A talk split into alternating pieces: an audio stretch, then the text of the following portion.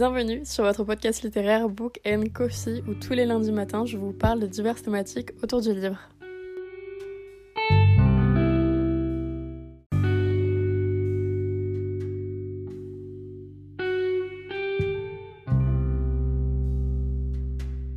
Hola, j'espère que vous allez bien et en ce beau lundi qui n'est pas un lundi mais le mardi 12 décembre, je vous retrouve donc pour le 12e épisode des Podmas.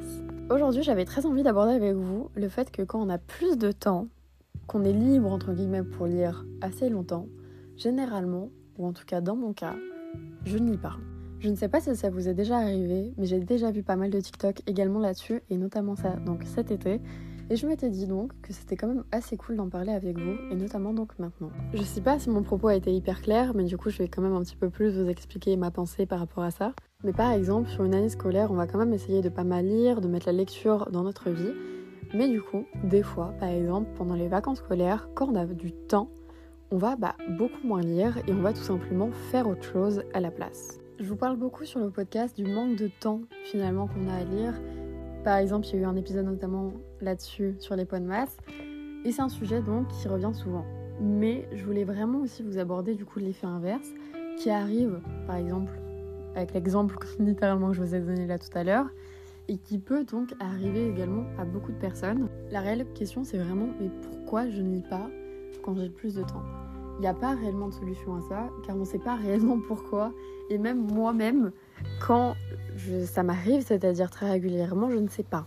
Je ne pourrais pas vous l'expliquer, par exemple aujourd'hui ce matin, j'avais beaucoup de temps pour lire, j'avais ma matinée entière, je travaillais que cet après-midi.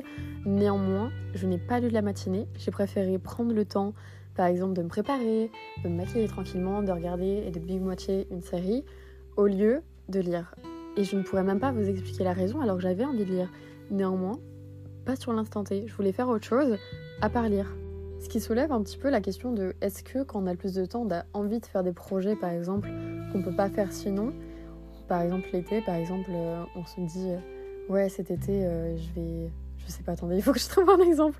Je vais écrire un livre, par exemple, où je vais watcher tout The Vampire Diaries, où je vais tout simplement refaire ma chambre, je vais faire plein de trucs, mais lire, pas souvent donc à la trappe. Et pourtant, il n'y a pas réellement de raison à ça. Et comme je vous l'ai déjà dit moi-même, je pourrais même pas vous l'expliquer, mais l'été, en règle générale, par exemple, pendant les vacances, quand on part en vacances, généralement, on prend littéralement la moitié de notre bibliothèque, la moitié de notre palle pour partir en vacances. Alors qu'on sait très bien qu'on va lire un ou deux livres parce qu'on va faire un milliard de choses et qu'on va pas avoir forcément donc le temps de lire. Mais on a toujours envie de faire cette petite palle d'été par exemple. Mais des fois on n'a pas envie. On n'a clairement pas envie. De un donc par des projets que je vous ai déjà dit, on a envie de faire d'autres choses que lire. Et dans un autre sens, souvent arrivent les pannes de lecture en été. Et ça, ça c'est également quelque chose. Et dans un sens, ça peut paraître hyper étrange parce que c'est vraiment l'aspect où on a le plus de temps généralement, donc en été, pendant les vacances scolaires par exemple. Là, je dis généralement parce que bien évidemment, il y en a qui n'ont pas deux mois de vacances, et ça c'est totalement compréhensible. Il y a des vacances et il y a des vacances scolaires. Par exemple, moi cet été, je n'ai pratiquement pas lu, mais parce que justement, j'avais pas mes deux mois réellement de vacances et je travaillais donc, je n'avais clairement pas envie de lire, j'étais juste fatiguée et justement, je découvrais le monde du travail. Mais il y a aussi cet aspect de quand on n'a rien pendant deux mois et qu'on s'est un peu, pas forcé à lire parce que c'est clairement pas le bon terme, mais qu'on a essayé de lire quand même toute l'année, de garder justement cette constance, et bah, on n'arrive plus à lire en été parce qu'on a plein de choses à faire, plein de choses qu'on ne pouvait pas faire pendant notre année scolaire par exemple, ou pendant tout simplement le moment on était au travail, pendant notre quotidien en règle générale. Ce qui fait que bah on va pas du tout lire de tout l'été. Et c'est trop bizarre. Et c'est vraiment de cet aspect que je voulais absolument vous parler parce que j'ai vu plein de TikTok justement de book euh, addicts qui disaient que ils étaient tout simplement en panne de lecture cet été et est-ce que c'était normal?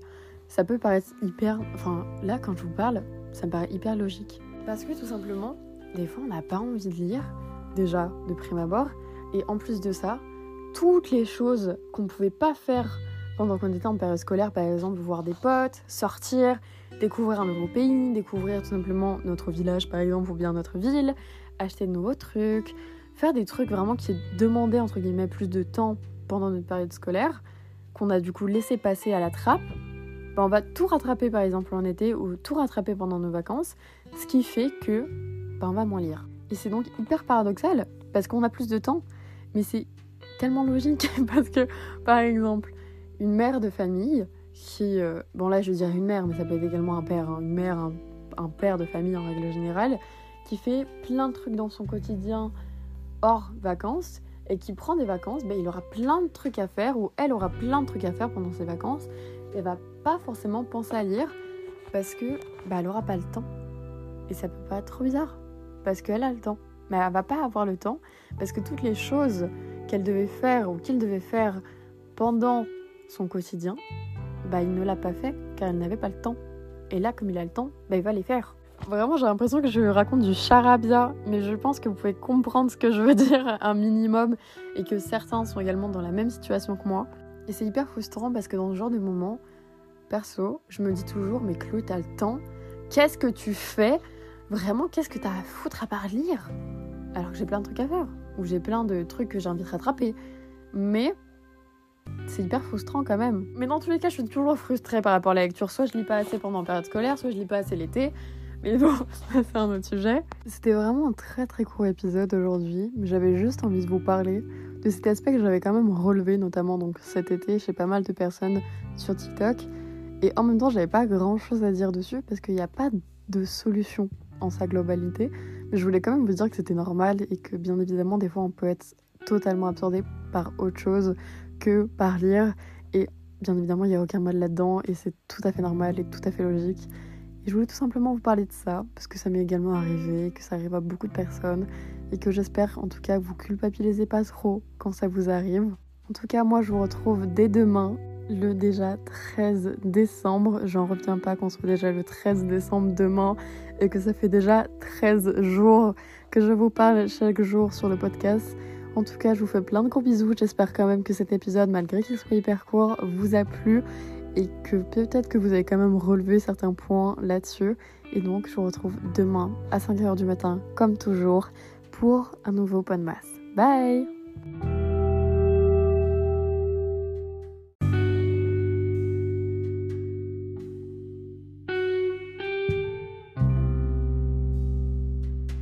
Merci d'avoir écouté cet épisode et merci de toujours soutenir le podcast. Si vous souhaitez le faire davantage, vous pouvez lui mettre une note sur votre plateforme de streaming et d'écoute ou tout simplement sur le compte Instagram qui est Book Coffee Podcast où je parle tout simplement du podcast et où le podcast vous parle très clairement. Et moi je vous retrouve lundi prochain pour un prochain épisode. A plus.